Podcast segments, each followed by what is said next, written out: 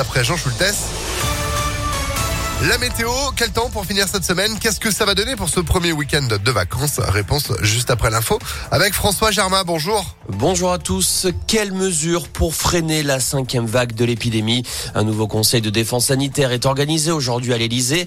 Le gouvernement ne devrait pas prendre de mesures radicales, mais accentuer la stratégie actuelle, notamment en ce qui concerne la campagne de rappel vaccinal et les contrôles aux frontières. L'accès aux autotests pourrait être facilité pour que les Français puissent se dépister avant les fêtes. Pendant ce temps, le variant Omicron continue de s'étendre en France. Ce sont désormais plus de 300 cas qui ont été enregistrés. En parallèle, le taux d'incidence est au plus haut. Ces dernières 24 heures, plus de 60 000 contaminations ont été recensées, soit une hausse de 7% en une semaine. La galère pour les usagers du train sur l'axe sud-est. Un train sur deux circulera aujourd'hui, conséquence du préavis de grève qui a bouleversé le plan de transport. Un préavis désormais levé par l'ensemble des syndicats. La bonne nouvelle, c'est que ce week-end, le trafic sera quasi normal. La direction de la SNCF prévoit une indemnisation exceptionnelle pour ceux qui verront leur train supprimé. Un remboursement à 200%. La compagne de Cédric Jubilard est sortie libre de garde à vue sans mise en examen.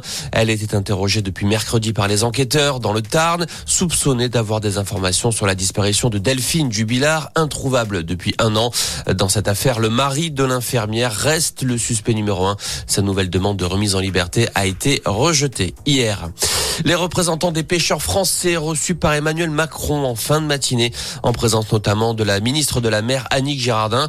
Au cœur des discussions, les licences de pêche accordées aux Français pour pêcher dans les eaux britanniques. L'État souhaite qu'aucun navire ne se retrouve sans solution.